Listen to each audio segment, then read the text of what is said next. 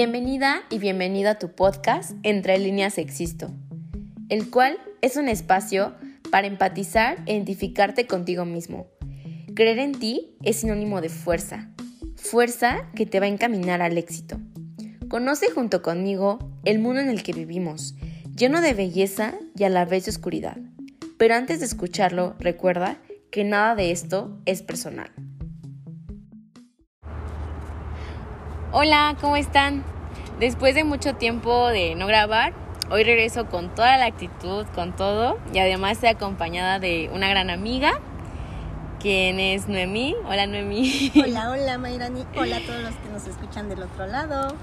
Noemí es una gran amiga, eh, también es, fue compañera mía en la universidad y es una mujer que admiro mucho y que también eh, se ha preparado en diferentes áreas. Ella cuenta con la licenciatura en comunicación y periodismo y también con la licenciatura en derecho eh, y también tiene una maestría en administración pública. Entonces, ah, pero además de eso, tiene uno de los trabajos más difíciles que hay, que es ser mamá. Entonces, muchas gracias, Nami, por aceptar la invitación a pesar que estamos como en, en, el ambiente más, más relajante. Eh, espero que podamos disfrutar esta plática. Y bueno, el objetivo de hoy es hablar acerca de este labor tan especial, e importante, y también que tiene sus complejidades, que es como encontrar el balance de ser mamá, ser profesionista, ser inclusive pareja pero sobre todo no descuidarte también a ti misma, ¿no? Entonces, pues bienvenida Noemi de nuevo y quiero como comenzar a preguntarte, pues, para ti cómo ha sido esta experiencia de asumir diferentes roles y cómo, cómo te sientes el día de hoy respecto a eso. Gracias, gracias a Mayrani por ser mi amiga y por la invitación. Y a todos ustedes, hola, hola. Pues mira, mmm, mi niña ahorita tiene dos años, pero sí es un reto grande. Yo siempre he dicho que la maternidad es la cosa más bonita del mundo, pero es muy difícil. O sea, la belleza es más que el dolor, por eso cuando las mamás hablan de sus hijos les dan prioridad al amor, ¿no? Pero sí es difícil. Yo tengo que confesar la parte que cuando empecé, o sea, me embaracé y yo traía una rutina muy acelerada, muy rápida. Entraba a la escuela a las 7 de la mañana, salía a las 2, en ese entonces estaba estudiando derecho. Después de 2 a 10 trabajaba, trabajaba en el mismo lugar donde estudiaba, me desplazaba a otra área. De 2 a 10 trabajaba, llegaba a mi casa, me cenaba, me ponía a hacer mis tareas, me dormía y el otro día me iba durmiendo como a las 2 de la mañana por entre tareas y demás. Al otro día me levantaba, bañarme y vámonos rápido a la escuela me lo dormía. Me hacía como una hora entre bañarme y irme a la escuela. No me maquillaba y demás porque, pues, por la rutina que traía por los horarios. Entonces traía ese, ese ritmo y a mí me gustaba, o sea, me gustaba, me sentía productiva en el mundo. Claro. Pero cuando nace mi niña, desde el embarazo yo lo sufrí mucho porque era un embarazo de riesgo. Y empieza eso y me empieza como una depresión durante el embarazo porque mi rutina tuvo que cambiar de un día al otro, o sea... Fue frenar, así, sí, Sí, sí, sí. De, traer siete materias, pasé a tres materias, cuatro materias. Y en el trabajo seguía, pero yo, yo, o sea, no rendía igual, me daba sueño, y eso me molestaba a mí en un principio mucho. Entonces, en los últimos meses en que estoy embarazada, pues me prohibían muchas cosas, pero no me daban incapacidad por el por la depresión que estaba cargando en ese momento. Y, me era muy doloroso porque también, tanto era la depresión que a veces me levantaba y me venía, ni siquiera me bañaba, o sea, ni me arreglaba, me venía, pero me salía porque sabía que me iba a hacer más mal quedarme. Entonces llegaba a clases o llegaba a trabajar como podía, sacaba mis cosas, como tipo zombie. Y me acuerdo mucho un comentario de alguien que me dijo, ah, pues si estás embarazada lo único que tienes que hacer es arreglarte, venir y estar feliz. ¿Qué más preocupación tienes? Pero creo, creo que en ese momento a mí me deprimió mucho más eso. en ese momento, ya después como que lo supe analizar, después les hablo como hace como un año, o sea, después de que ya nació mi niña, ya lo superé, pero en su momento esas palabras sí me hirieron mucho. Ya después de que nace mi niña, este, pues ahí viene la depresión otra vez, porque un hijo implica y recién nacido, pues atención al 100%. Aparte, soy yo y mi esposo. Tengo que agradecer esa parte de que tengo un pilar muy fuerte, que es mi esposo, y sin él no podría seguir avanzando. Pero no tengo, o sea, sí tengo a mi mamá, pero mi mamá tiene otras cuestiones y por cuestiones de salud no me puede cuidar o apoyar con mi niña. Tengo a mi suegra, pero también ella trabaja y tiene sus cosas por hacer y tampoco me cuida mi niña. O sea, si hay algo, lo tenemos que resolver mi esposo o yo, nadie más. Entonces eh, implicaba esa parte de estar con un niño las 24 horas del día. Entonces ahí otra vez tienes que reducir las cosas. Y eso me empezó a pegar otra vez la depresión desde que nació mi niña porque hay un trance tanto en el cuerpo, hormonalmente, porque no te queda ni la ropa que estaba embarazada eh, cuando recién tienes a tu hija, pero tampoco te queda tu ropa antes del embarazo. Entonces te sientes gorda, yo tuve problemas con las piernas, después de que nace mi niña se me empezaron a hacer, pues me quería dar una trombosis en los pies, se me quería, me empezaron a salir varices, pero ya después, porque se me estaba reduciendo el peso, o sea, y todo eso me empezaba a alterar, me da risa y tengo una, recordamos mi esposo y una escena donde me dice, ya no llores, por favor, yo, no, no, ya voy a estar bien, le empiezo a dar pecho a mi niña, él entra al baño, sale y está chilli, chilli, me dice, pero ahora, ¿por qué lloras? Yo no sé, pero tenía así mi lapsos. Este, pero también sé que mi niña me vino como a transformar el mundo. Ahorita la veo y volteo como a recordar esos momentos y me fueron muy difíciles. Pero también es muy gratificante, por decir todas las noches, que agarra a mi niña y me da un abrazo y me dice, amo mamá. Y se duerme, según ella. Y es cuando te das cuenta que vale la pena, ¿no? Tanto sacrificio, tanto esfuerzo, tantas lágrimas incluso. Sí, y ahí también me enseño ella, creo que me ha enseñado dos cosas. Uno, que el tiempo se va muy rápido.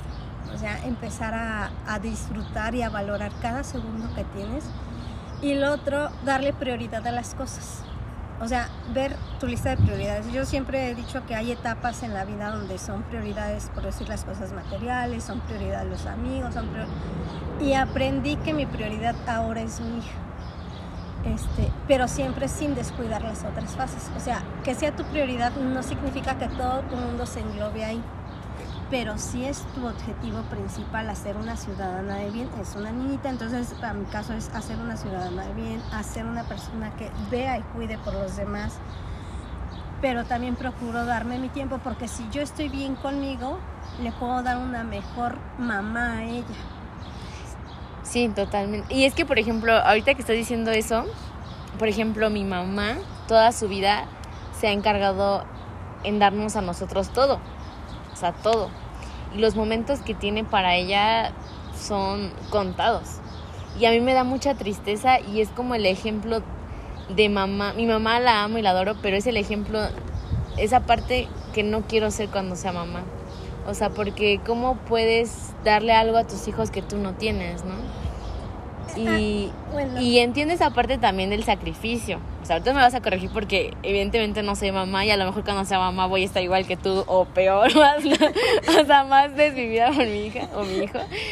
Pero también se me hace muy interesante cómo uno logra el equilibrio de decir, bueno, mi hija va a ser prioridad, pero también voy a ser yo, pero también va a ser mi pareja. Porque luego sucede que te enfocas tanto en tus hijos que te descuidas esa parte tuya y, y, del, y, y social y, con tu pareja, inclusive hasta profesional. ¿Qué crees que la primera por decir con relación a tu, a tu mamá debemos que entender que la sociedad va cambiando? Claro. Entonces, mm, si tu mamá estuviera haciendo lo que yo hago ahorita en su momento, hubiera sido mal vista, porque a ella la educaron con esa idea. Entonces, esa es como la ventaja que tenemos ahorita como mujeres nosotros de poder ser libre y trabajar también nosotros con la culpa. O sea, yo siento culpa por decir ahorita estar contigo y no estar con mi niña. Pero también sé y trabajo conmigo para decir, no, es que eso no es malo. Es parte de darte un tiempo y estar creciendo. Cosas que a nuestras mamás no nos lo enseñaron así. Claro, o se, se pensaba que el, que el ser mamá era pues casi casi encerrarte en tu casa dedicarte a los hijos 100%, al hogar, al esposo y bye tus sueños, bye tus metas. Y de hecho creo que es ahí donde viene el conflicto que hoy tenemos, ¿no? Si dicen que la maternidad es deseada o no es deseada, si la maternidad es un regalo o es un castigo. No sé tú qué opinas de eso. Yo, yo, yo creo que la maternidad sí tiene que ser deseada. Porque es muy estresante, es muy cansada, pero si lo haces desde el amor, desde la paciencia, desde el deseo, todo eso pasa a un segundo plano. Pero imaginemos a una chavita de 18 años que fue violada en una borrachera y se le ven truncados. O sea, yo tenía 28 años en ese momento, no es cierto, 32 años, perdón, en ese momento que me embaracé y tuve esa crisis de que dejé del ritmo. Ahora imagínense una chavita de 18 años que en una borrachera, yo tenía a mi esposo y yo amo mucho a mi esposo, entonces era algo que buscábamos.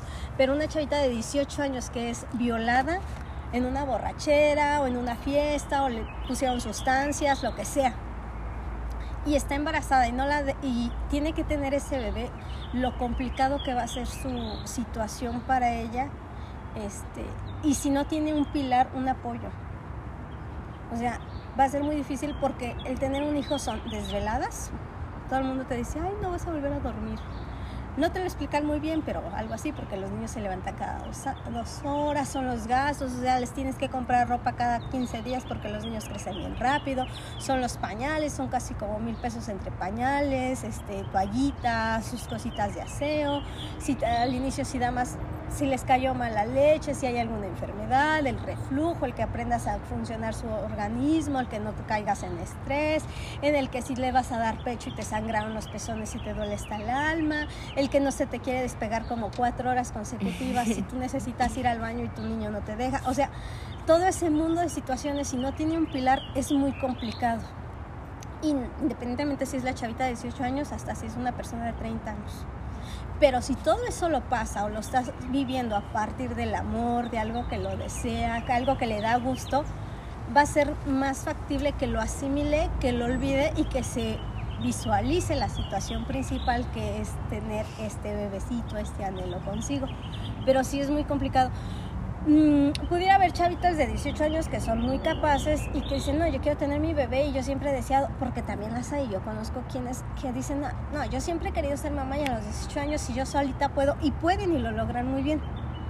Pero sí es esta situación de que un hijo sí hay que pensarlo bien, o sea, cada quien tiene sus momentos, sus situaciones, pero o sea, no, yo sí creo que no debemos de obligar a nadie a ser mamá. O sea, ni socialmente de ¿para cuándo los hijos? Claro, o sea, porque está esa presión, ¿no? De, y cuando te casas, y cuando tienes hijos, o parejas que ya, o sea, que se casan y no tienen hijos, ¿y por qué no tienen? ¿Para qué se casaron? O sea, porque se vive con esa idea, eh, pues ya bien antigua, bien vieja, de que una familia a fuerzas debe de tener hijos, ¿no? Si no, no es familia. Y yo creo que cuando tienes una pareja, ya es parte de tu familia, incluso los amigos, las amigas. Pero entonces todo esto que me acaba de decir, por ejemplo, si hubiera estado en el escenario de esa, de esa chica, por ejemplo, de 32 años, que no tiene una pareja, o sea, no sé, a lo mejor ahorita tu esposo no está, se separaron, o sea, aún así tú hubieras seguido con... Si hubiera tenido mi Con tu embarazo. Sí, sí, sí, sí pero yo sé que las cosas que hago ahora no las pudiera hacer igual. O sea, la, vida de mamá se te complica mucho. No, no es lo mismo tener un apoyo y decirle, ¿sabes qué? Me voy a ir a trabajar, recoges tú a la niña y yo la voy a la dejo. No es, no es el mismo apoyo de decir en el trabajo, ¿saben qué? Es que me tengo, yo salgo a las 4, pero tengo que salirme a las 3 porque mi niña sale a las 3 de la guardería y vivimos en una sociedad en la que no, no existe esos apoyos. O sea, por algo existe esta frase de los muros de cristal, porque sí te impiden muchas cosas y porque no está, los trabajos no están pensados en la faceta de las mamás o de las mujeres. Porque ellos lo que quieren es producir, sacar el trabajo rápido y tú tus asuntos los resuelves en tu casa. Entonces sí hubiera tenido a mi hija, pero a lo mejor no estaría en la situación en la que estoy ahorita.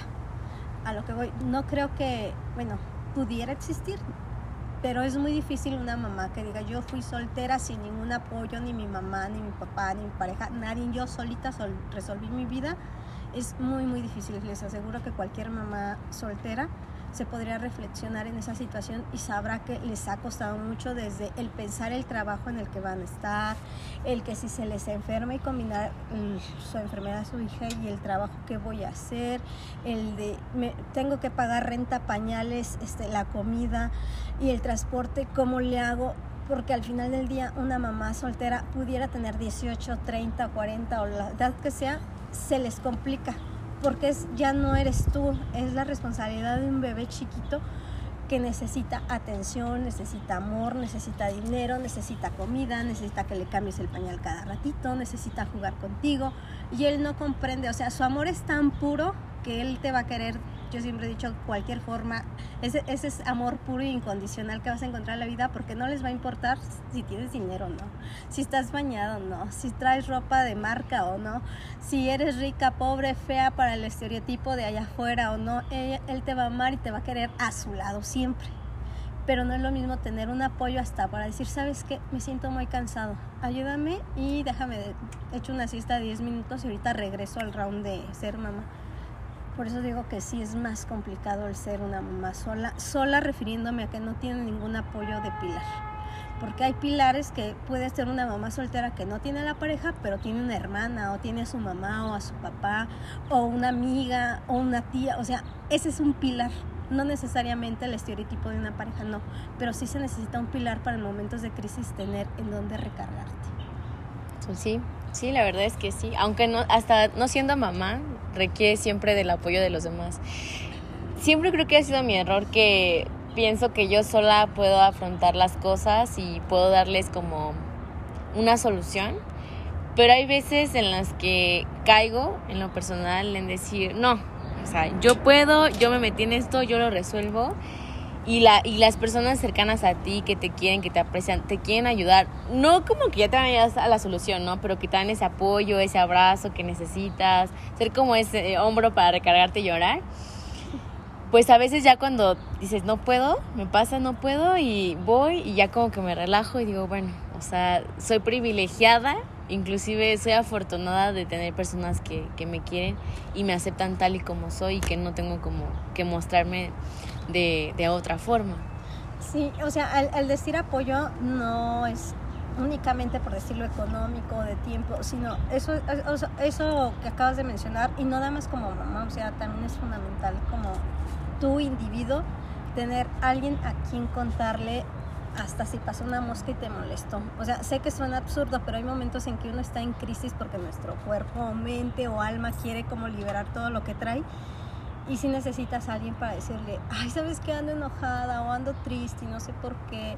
Y a veces el momento en que lo dices, lo reflexionas, lo procesas y después, ¡pum! Ya se te pasó la tristeza, dices, ay, por eso andaba triste. Pero a veces necesitas esa persona que, que, te diga, ay, ¿cómo crees? O que te haga ver otra perspectiva. perspectiva. Sí, completamente de lo que estás viendo tú. Y sobre este tema, ¿cómo tienes alguna idea de cómo manejarlo cuando empieza a crecer tu pequeña. Porque, por ejemplo, ahorita es más fácil, o bueno, no sé, es más visto, que los papás dejen vivir sus emociones a los niños, ¿no? Y yo me acuerdo que antes, ah, cualquier berrinchito en la nalgada y corrígete y porque estás llorando y te va a pedir para que llores con ganas o, por ejemplo, el hecho de que a veces no te, el papá o la mamá queda en la desesperación y lo ignora, ignora el por qué se siente así, por qué está llorando, por qué está pidiendo esto. O sea, ¿cómo le haces para prepararte a diario? O de plano no te preparas y nada más estás dejando como que esta es una combinación de ambas. Desde que estaba embarazada, así me chuté yo creo que todos los tutoriales. O sea, si estudiaste. Sí, sí, sí, sí, los procesos, por decir, de los famosos reflujos o así, estuve investigando. O cómo amamantar. Me metí a investigar desde los mitos hasta los que me rompían los mitos decía, ah, ya, para producir leche nada más agüita los nutrientes con la comidita y yo puedo comer lo que quiera porque la comida, su lechita no se hace con la comida. Entonces, sí trato de informarme y busco ya cuando encuentro una corriente que sea certera, me voy con, tengo por decir ya aquí, ah, pues este, o a fulanito, lo sigo, pero no me quedo nada más con ellos porque pues sabemos que la información cambia, va evolucionando y también son temas que, nos, que no habían sido tan estudiados hasta ahora. Claro. Entonces, sí trato de informarme. Aquí entramos en un, en un problema su papá y yo. También su papá se informa mucho, es como la ventaja. Pero yo sí me cuesta mucho verla sufrir a mi niña. Y su papá sí la deja. Ok. Pero no en un plan de, ay, sí que llore. No, no, no, así a cierto límite. Y la otra parte es de que sí se desespera uno, o sea, al final del día puedes prepararte mucho, mucho, mucho, mucho, pero imagínate, si no has comido, te desvelaste en la noche porque la niña no quiso dormirse o X, este, traes presión del trabajo, te están pidiendo cosas, el papá está ocupado en otra cosa, o jugando, o distrayéndose él también, y la niña te está haciendo un berrinche, no reacciona así igual, pero yo procuro imaginármela como una adulta y digo, ¿qué haría si fuera mi mejor amiga y mi mejor amiga estuviera haciendo un berrinche? Yo sé que soy Ahí la está en mamá. el suelo, ¿no? Yo sé que soy la mamá y mi función es corregirla. Pero sé que con una amiga no explotaría. Entonces tratas de ser comprensible. Entonces me pongo en la faceta de que mi niña tiene dos años, está aprendiendo cómo convivir el mundo, cómo aprender en él, cómo desarrollarse. Entonces trato de así traer lo que me vi en los videos, en lo que leí y trato de procesarlo a mi manera.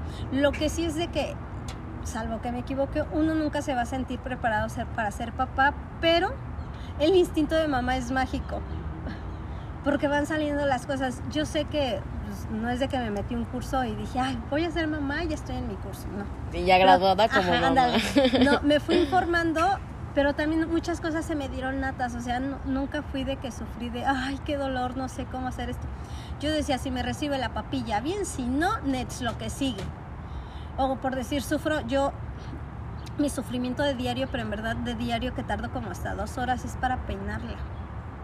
No se deja peinar. Entonces llega un punto en el que en verdad me estreso y me quiero arrancar los pelos y le digo a su papá, pásame la máquina que le voy a cortar el cabello para no volverla a peinar. Pero tengo una niña que le gusta traer el cabello enfrente de ella, en la cara, así como la niña del aro, así le encanta porque si la peinas se despeina y se echa todo para el frente y hasta te hace caritas así. Entonces, ese, ese es, y luego tiene el cabello chino. Entonces Sí. le hace, no un nudo, un nido un nido así tamaño y su papá no la cepilla. Esa es de las cosas que él sí no se mete. Él me ayuda a bañarla darle de comer cambiarla así todo lo que se puede. Pero el cabello pero no. el cabello no lo toca. Entonces cuando la cuida él así con el nido le pone los otros cabellos y le amarra el nido. Entonces ya se imaginarán cuando la- me toca a mí hacer esa parte de quitarle ese nido entonces es donde sufro, pero también sé que es una etapa. O sea, Mm. sigo insistiendo, sigo hablando con ella, porque los niños son bien inteligentes desde chiquitos. Entonces le explico las cosas y no pierdo la esperanza de que en algún momento me diga, mamá, peíname. Pero sigo insistiendo, o sea, todos los días. Y en verdad me vuelvo loca porque sí le llego a gritar de, ya, Dayana, ya. Pero cinco segundos después digo, no, alto, no, no, no. A ver, mi amor, vamos a peinarte, necesito peinarte. Mira cómo me peiné yo. Entonces trato también yo con el ejemplo decirle, nos tenemos que bañar, mira, me estoy bañando, mira, tienes que aprender a ir al baño, estoy yendo yo al baño. Que vean mí, porque al final del día ellos van a aprender por repetición. Entonces yo procuro peinarme enfrente de ella y decirle, mira, y dejarle incluso que ella me peine a mí. Sí, o sea, que entiende el por qué se tiene que peinar. No nada más mi mamá me está obligando a peinarme y, y porque, o sea, tal vez los niños parece que no saben, pero sí saben lo que hacen. O sea, inclusive Sí.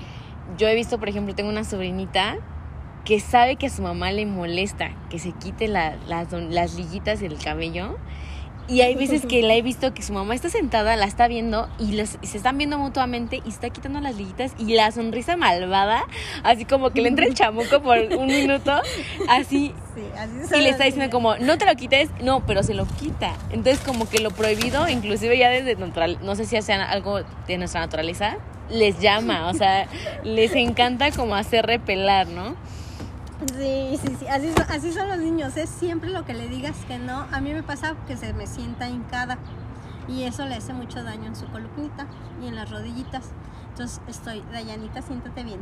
Dayanita, recuerda que te va a hacer daño en tus rodillitas. Le trato de explicar, yo sé que pues no le explico todo Claro. pero si le digo, te van a doler tus rodillitas, mi amor, te va a doler aquí tu colita. Y le digo exactamente en donde le va a doler, por eso te tienes que...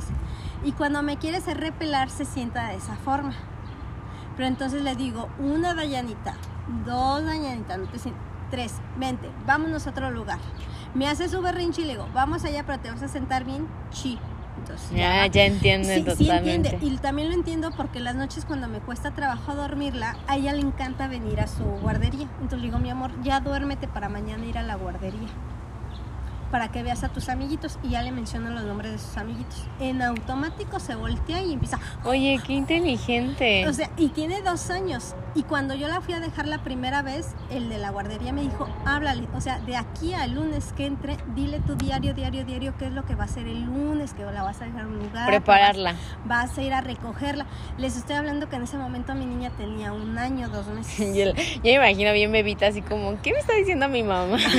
Pero sorprendentemente que yo toda una semana le estuve explicando, diario me sentaba media hora y le hacía dibujitos y jugaba con un patito y se lo metía según su escuelita y así le hacía la escenificación.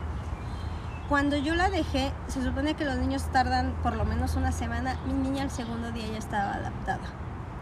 O sea, nos- a- el proceso de adaptamiento es largo, entonces dicen que la dejes tres horas, luego dos, dos horas, tres horas, cuatro horas y ver cómo va evolucionando, si lo logra. No, a mí el segundo día me dijeron, señora, ¿qué hizo con su niña? ¡Pum!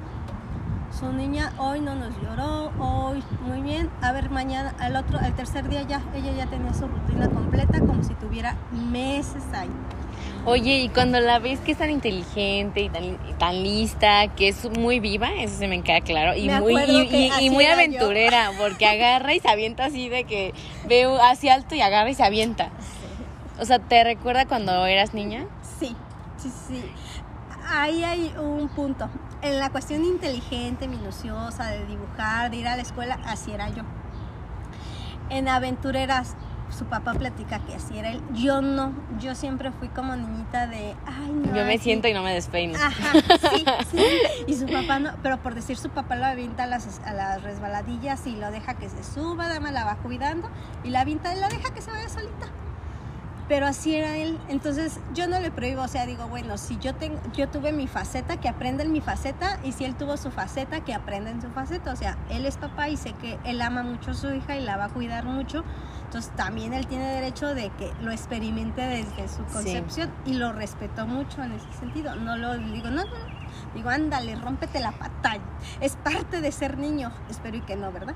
No. Pero, pero sí trato de que pues conviva y que aprenda a vivir su vida, de- aunque sea así chiquita, pues como es, más intensamente, más, más de atreverse a hacer las cosas y no quedarse con las ganas. Por decir, yo me quedé con ganas, ya de adulta lo pienso, de subirme a juegos que nunca me subí porque me pude Mm. haber lastimado. Pero no es de que mis papás me prohibieron, yo era así.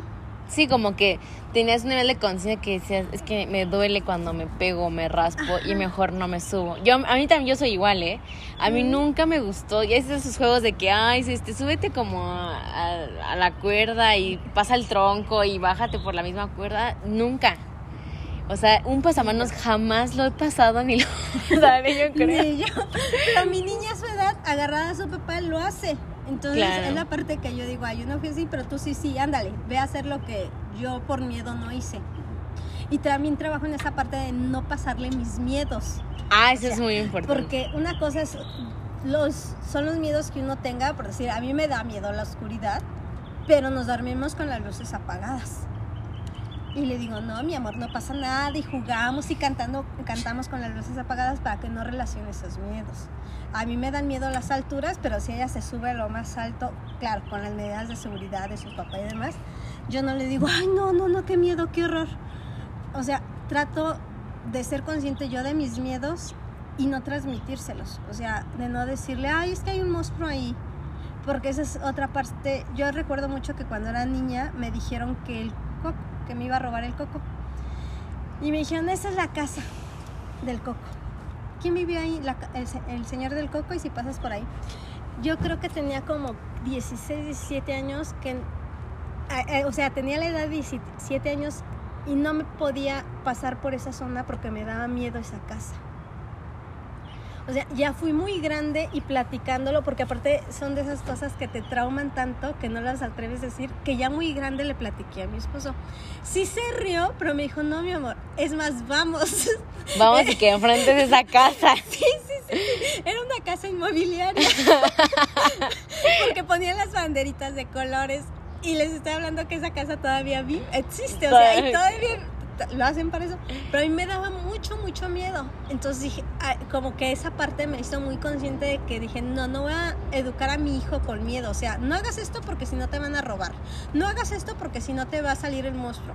No, no, no hagas eso porque te vas a mojar y te va a pasar esto. No hagas, ah, ya lo hiciste, esa es tu consecuencia, mi amor, sécate. Si lo vas a hacer y te pegas, es parte. Ya te Llora, so- sóbate y vamos, lo que sigue. Pero es la parte de que empecé a transitar eso y decir, ser como consciente yo de mis miedos son mis miedos, pero no por eso los tiene que llevar mi hija. Qué, qué bonito poder escuchar eso por primera vez y no porque estés aquí, de alguien que conozco que es mamá y que tenga ese nivel de conciencia. Ay, gracias. Porque, por ejemplo, ahorita que voy a terapia, tengo que resolver muchas cosas, ¿no? Y gran parte de mis miedos, de mis inseguridades, del por qué muchas cosas no hago, es por cómo mis papás me educaron, ¿no? O sea, por ejemplo, mi papá siempre ha sido muy exigente. O sea, sus niñas, su niño, que somos tres, tienen que sacar todo el tiempo días. O sea, ser niños excelentes de la escuela. O sea, si te equivocaste, o sea, es lo peor que puedes hacer. Yo me acuerdo que, no sé, sacaba cinco, por ejemplo, en matemáticas. Agarraban el examen, lo hacían bolita, lo tiraban al suelo y me decía, tú eres capaz de más y ahora te pones a estudiar. Y no vas a jugar porque vas a estudiar y vas a sacar. Y en vez de encontrarle como el amor a las matemáticas, hoy a la fecha las odio y nunca he sido buena. y por ejemplo, esta parte de mi mamá, ¿no? De las niñas no dicen groserías o las niñas siempre están bien peinadas. Cuando yo tengo un cabello suelto, me siento muy despeinada, me da ansiedad. Porque siempre mi mamá así con el cabello así, como ahorita lo traigo así. Y las trenzas y siempre, ¿sabes? Siempre. Yo nunca jugaba, yo nunca me despeinaba, porque siempre mis papás me decían, no, eso no. O por ejemplo, esta parte de las niñas no dicen groserías. A mí me cuesta mucho trabajo decir una grosería. Inclusive hasta como que me pongo nerviosa, ¿sabes? Júntate conmigo. Y por ejemplo, cuando me dicen, no, pues insúltalo, yo no puedo, ¿sabes? Es como no puedo. Y cosas muy sencillas, porque hay algunas más complejas, ¿no? Por ejemplo, esta parte de si tú rompes las reglas, mamá, papá te van a dejar de querer. Entonces, ahorita que ya crecí, que ya tengo más conciencia, digo, bueno, no es error de mis papás, sé que no le hicieron con la intención de hacerme daño, porque lo que ellos me educaron, me transmitieron a mí, fue lo que les transmitieron a ellos antes, ¿no? Y si mi abuelo era una persona difícil, no me imagino el papá de mi abuelo cómo era. Entonces también como que esa parte de sanar y decir, bueno, ok, lo desprendo de cualquier culpa, sé que no fue, en ciertas cosas no fue su culpa. Y ahora que ya soy más consciente, me, aterri me, da, me da mucho terror ser mamá porque digo, no, no me siento todavía con la capacidad ni con la conciencia suficiente de decir, voy a educar bien a mi hija y que te escuche a ti, que digas, no le voy a, no le voy a transmitir mis miedos, no, no voy a, a desprender a mi esposo de su, de su labor como papá porque sé que también la llega a poner en riesgo, pues es bonito. Y sé que, y sé que tu bebé va a crecer y va a ser como esa mujer que tanto tú esperas, pero que tanto ella espera de sí misma, porque ya a decir, mi mamá nunca me dijo o nunca me hizo sentir que no podía, ¿sabes? Al contrario, es como que siempre me anheló, me empujó, y aunque tenía mi mamá miedo por dentro, jamás me hizo verlo así. Fíjate que con relación a eso, a mí lo que me cambió la forma de pensar creo que son dos cosas, para que se den una idea. Mi mamá la educaron diciendo que quien escribía con la izquierda era hijo del demonio. Y mi hermana era disiestra. Entonces le amarraba la mano para que Damas comiera y escribiera con la derecha. Mi hermana es mayor, pero yo recuerdo esas escenas. ¿Cómo crees? Entonces, para que se den así como una idea. Y mi papá, pues no, mi papá decía que las mujeres eran, ni siquiera a la primaria tenían que ir, o sea, mi- las mujeres eran para casarse, estar encerrada y se la pasaba, mi papá era alcohólico y, y es machista hasta ya no poder. Mis papás ya están divorciados, gracias a Dios. Pero crecí como con esa forma de pensar. Y así era yo. Y hubo dos momentos en que me cambiaron mucho como la vida. La primera fue que cuando tenía 18 años estuve embarazada y yo le hacía caso a lo que me decía mi mamá en contra de lo que yo, yo Noemí, sentía. Porque pues al final del día los papás son los que saben o así te lo enseñan. Claro, que son como tus guías, son los que tienen la absoluta verdad de todo. Y mi mamá así era, o sea, mi mamá era muy absolutista en ese sentido. No me acuerdo del término, pero existe un término específico cuando los papás piensan que por ser mayores tienen la razón. Casi casi como narcisistas. No, ahorita a ver si lo logro encontrar. Y el punto es de que perdí a mi bebé, o sea, mi bebé nació y el momento está en que yo le dije a mi mamá, ya no quiero ir a trabajar porque siento que si hoy voy a trabajar voy a perder a mi bebé. Necesito descansar. Y mi mamá me dijo, no, te vas a trabajar, estás embarazada. Aquí no se reciben, o sea, ya te embarazaste, tú ya no eres mi hija, eres una persona más que está aquí. Entonces te vas a trabajar y regresas porque yo no te voy a mantener ni a ti ni a nadie. Vas a trabajar. Y me fui a trabajar. Para la noche, como a las 2, 3 de la mañana, se me vino un desgarre y falleció. Eso no es lo que ocasionó, o sea, era todas las circunstancias en las que yo vivía, tenía una pareja que, era violen- que me violentaba, este, varias circunstancias, no tenía ni para comer, les decía que mi mamá pues, no, no me veía como ya la hija, sino como alguien más por la concepción en que la, la había educado. Entonces cuando falleció mi bebé a mí me dolió mucho porque hasta ahí lo toleraba, pero yo tenía mu- muchas cositas para mi bebé. Cuando llegué del hospital, nació mi bebé, duró 12 días, pero estuvo en neonatos. Regresé a mi casa, cuando falleció, regresé a mi casa para su cepelito de mi bebé. Y cuando regresé, mi mamá me había desaparecido todas las cosas de mi hijo, que yo le había comprado con esfuerzo, con cariño, con amor. Todo, todo se me, me- me lo habían desaparecido. Y yo se lo pedía llorando y me dijo que no, que porque así tenía que procesar mi duelo. Esa frase y ese momento de ver a mi bebecito, de decir, no alto, o sea, no, mi mamá será mi mamá, pero no está bien. O sea, algo está mal aquí.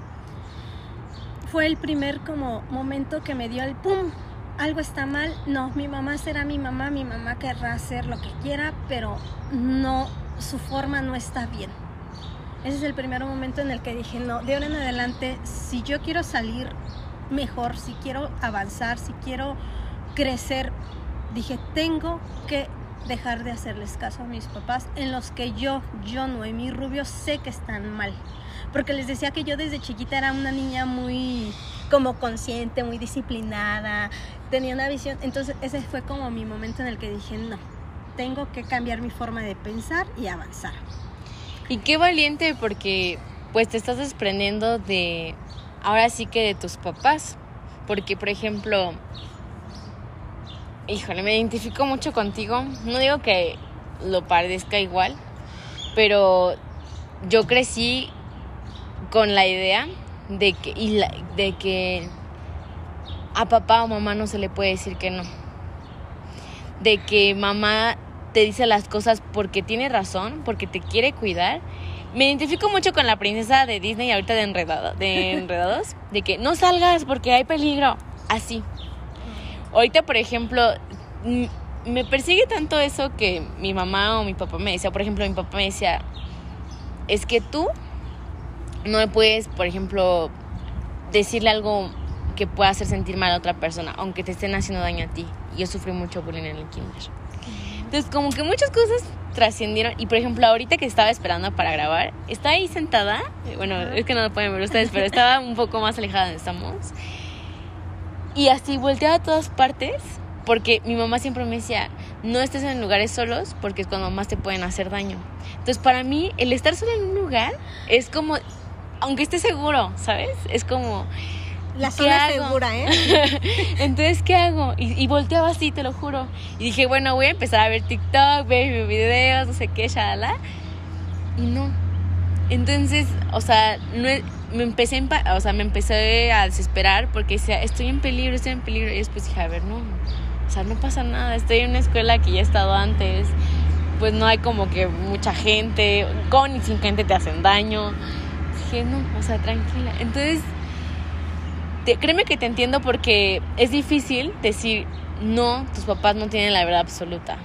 O sea, no tus papás siempre tienen la razón. Porque al final del día es, la parte de, yo como papá ahora me doy cuenta que no, o sea, no lo que te dije en broma, o sea, no tomé un curso y nadie toma un curso. Uno al momento en que tiene el bebecito empieza a hacer lo que mejor cree que es.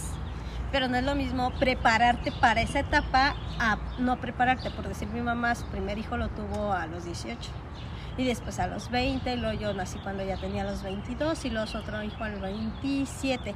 Entonces, imaginarme tener cuatro hijos y vivir con este contexto, un hombre golpeador que no le daba dinero, que incluso se lo quitaba, celoso. Y ella de pasar de ser la hija de, pa- de papi y mami a pasar a ser, porque al momento en el que se casan dicen vete, y tú ya no perteneces aquí, este, para ella también fue un shock. Y ya con cuatro hijos y vivir en una casa bien a vivir en situación muy mal, porque vivíamos muy, muy mal. Entonces sí, sí le fue traumante. Ahora lo entiendo, pero también es una cuestión de educación. Y el segundo punto, o sea, ese fue como un primer shock que tuve yo y dije no. Y la segunda es de que yo nací en un contexto muy religioso. Yo iba cada domingo a misa, prende, yo iba a relampagué, este, pertenecía a un grupo religioso, pero cuando entró a la universidad, mm, ah, me embaracé, tengo a mi bebé, después se me pierde mi bebé y yo lo soñaba mucho y siempre me decía mamá, me fui porque necesito que te sigas preparando, mamá, me fui porque necesito que te Qué prepares. fuerte. Y yo lo soñaba mucho y su papá de él, yo seguía con la pareja porque pues no tenía a mis papás de apoyo, pero él seguía siendo igual el estereotipo de mi papá, un hombre borracho, golpeador. Machista, opresor y todo lo que te Y yo ¿no? intenté entrar a trabajar, pero cuando vi el comparativo del sueldo que me daban y irme a rentar, y aparte siempre mis papás me habían dicho que era una inútil, dije, no, pues no puedo. Entonces dije, ¿qué tengo que hacer? Me meto a estudiar. Yo dije, yo voy a terminar de estudiar, truene, llueve, relampaguea. En la universidad me tocaron personas bien lindas, pero vi la parte de historia. Entonces me metí a estudiar, estudiar, estudiar. Y ahí me cambió otra vez la concepción de ver, de romper los estereotipos que nos enseñan, los roles que se tienen, que no dabas tienes que tener un rol, el cambio de paradigmas, toda esta cuestión, dije, alto. Y, el estudiar y estar en una universidad y ver mujeres exitosas, ver mujeres que han luchado y lo han logrado, a mí me inspiraron. O sea, a mí me inspiraron a decir sí puedo y que, por decir, dos maestras en especial me dieron la mano y me dijeron, no te quedas, o sea, avanza. No te quedes ahí, avanza, avanza, avanza. Y siempre me, me alentaban para seguir y terminar. Entonces, eso me ayudó a mí mucho. Entonces, el prepararme, el estar en la universidad, me hizo cambiar por completo mi concepción de los estereotipos que tenía, de estos cambios de paradigma de ser totalmente sumisa, decir, no, pues puedo levantar yo la voz, puedo ser diferente, puedo entender que no todas las personas son iguales. O desde esta concepción que dicen, no, es que todos los hombres son iguales. No, o sea, no son todos iguales.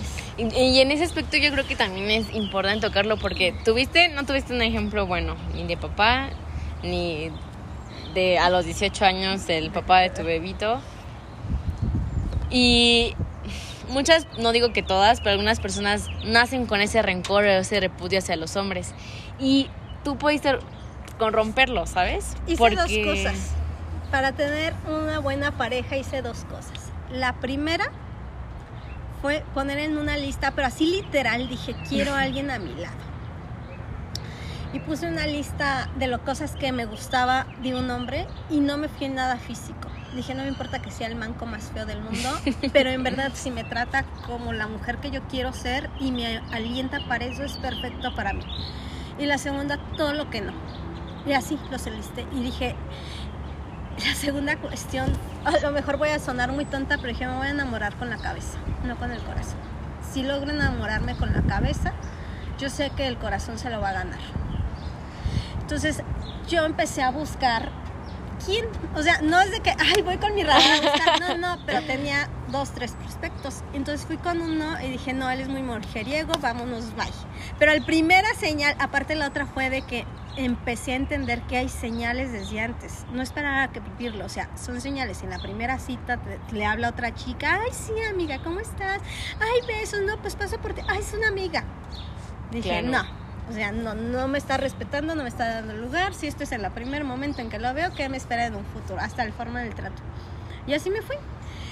Y cuando conocí a mi pareja, lo conocí con lo positivo y dije, vamos a ver lo negativo. Y lo negativo era cómo se comportaba en alcohol. Dije, a lo mejor no le voy a prohibir que tome. Claro. Porque ya, pero quiero ver cómo se comporta. Y hay una escena bien clásica porque estabas en una comida laboral, lo conocí en el trabajo, y otro compañero estaba muy borracho, muy, muy borracho. Y él estaba tomado, mi pareja. Y llegó a hacérsela de tos, o sea, a querer tener pleito. Y él se para y lo abraza y le dice, amigo, yo te quiero mucho, sé que estás borracho, sé que estoy borracho, pero mejor en este caso ya me voy. Agarró y me dijo, vámonos. Estoy tan borracho que, que pues borrachos no le hace, pues, es ser animal. Agarró y se paró. Él no sabía que yo lo tenía en mi mente en una prueba. O sea, no eran todavía novios ni nada. No, apenas como que empezábamos. Yo quería y dije, wow, o sea, nunca había conocido a alguien que se comportara así y en comentarios que él me tenía que corregir en cuestiones de género, o sea, que yo decía, no, pues es que la mujer para tengo que ir a lavar y hacer mis trastes porque estoy y estoy y me decía, pues no, que los haga tu hermano. yo, ¿cómo lo va a hacer mi hermano? Porque así me educaron. Claro. Y me decía, "No, pues no se le caen las manitas, a poco él no come?" Y a la fecha, por decir, nuestra rutina es esta. Yo hago de comer, él limpia la mesa, lava los trastes, lava la estufa, limpia, deja la cocina perfecta. Él lava, yo acomodo la ropa. Yo lavo, él acomoda la ropa. Yo barre, barro, él trapea. Qué joya.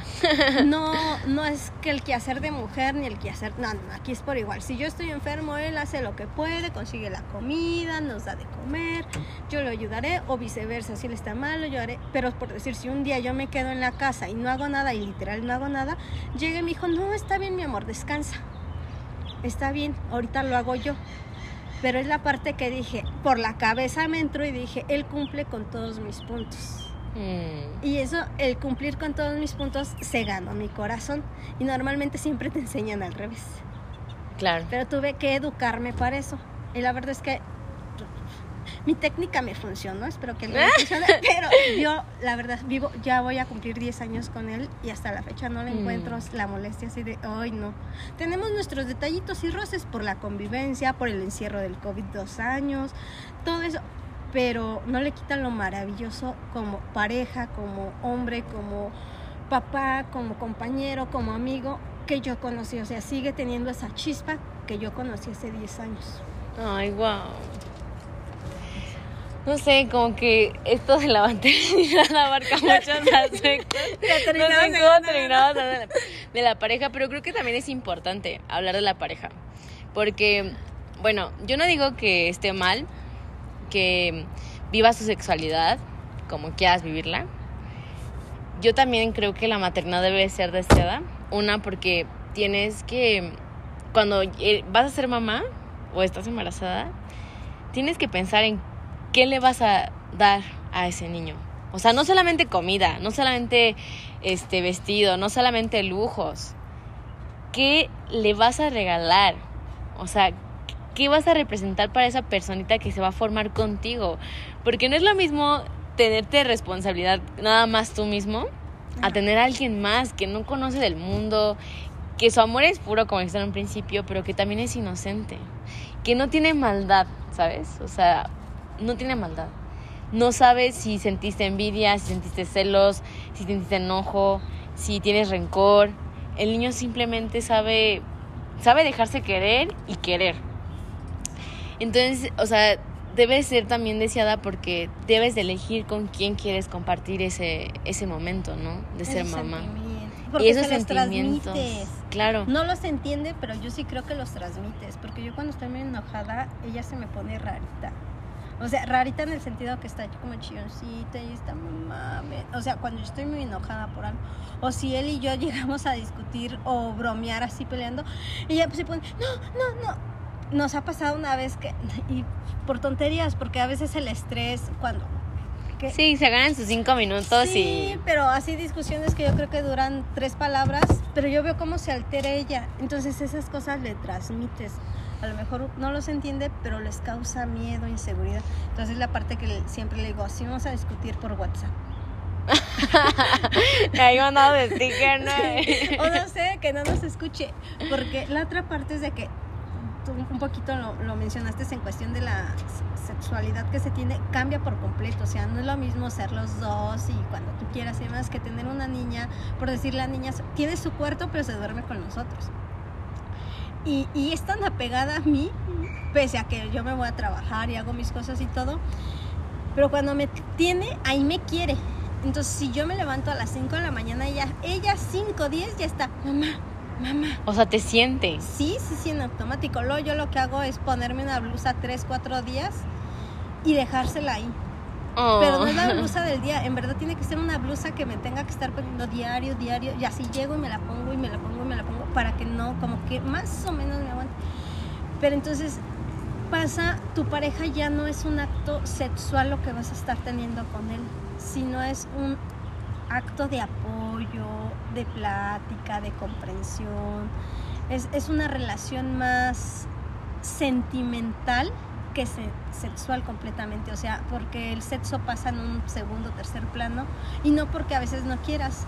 A veces sí ya estás bien cansado, fastidiado, harto, no traes ganas entre el trabajo, el niño y demás, pero a veces aunque quieras no se puede porque ahí está la pequeñita sonriendo. Sí, y con, lo de sexualidad también aterrizaba, o sea, sé que hay cosas que, por ejemplo, cuando eres víctima de violación así, eso pues evidentemente no lo puedes controlar pero por ejemplo, si tienes una pareja y la realidad es que tiene una vida sexual activa y no desea ser mamá, pues mejor cuídate, porque al rato lo que pasa es lo que los cobran facturas son los niños. Y eres como mi enojo, ¿sabes? A las personas que no plan, no como que no ven eso, ¿sabes? Como que dicen, ay, pues mis 10, 15 minutos de placer, no me importa mi responsabilidad de no cuidarme, porque es una responsabilidad, ah, no solamente de la mujer, es de, los dos. de los dos. Entonces digo, para mí la maternidad debe ser deseada y también debe ser planeada, en el sentido de decir, bueno, o sea, ok, queremos ser papás, ¿qué vamos a hacer?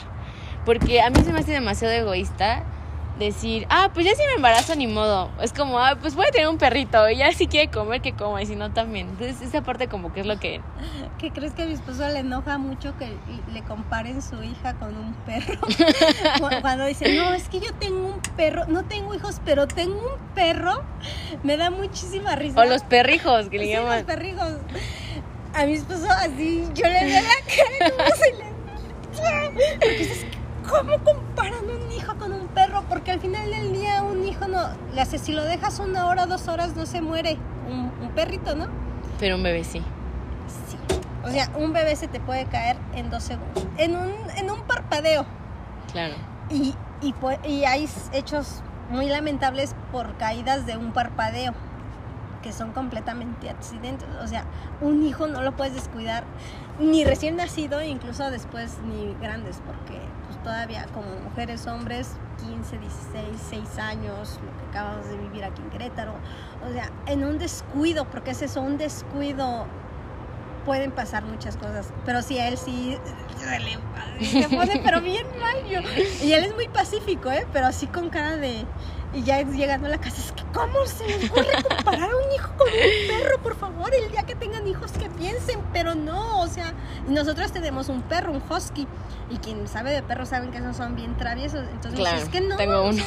Ni, ni, ni, ni, ni, ni, puedo compararlo porque a mi perro si lo quiero lo pongo en el paticito, le doy agüita, comidita, lo apapacho y demás, pero lo puedo dejar hasta tres horas solo sin que lo cuiden, por mucho que quieran. Pero un hijo, un hijo no. Entonces la parte que mencionaste dije sí. Y ya para concluir, en, el supuesto de que ya esta pequeña crezca, ¿qué le dirías? ¿Qué le diría a mi pequeñita más grande? Primero que la amo mucho, que es la luz de mi vida, que me ha ayudado a sanar mucho y que yo sé que este mundo es muy difícil y complicado, o sea, que, que lo traje en un lugar donde es complicado, que tiene que vivir. No siempre voy a estar ahí yo para ella, pero que sepa que siempre, siempre, siempre, o sea, no siempre voy a estar ahí físicamente para ellas, pero siempre que me requiera, ahí estoy. Que tenga la confianza, la seguridad, que trataré de resolver o ayudarle a resolver desde otra visión completamente diferente a la que ella pueda tener algún problema y que siempre, o sea, siempre la tendré en mi corazón.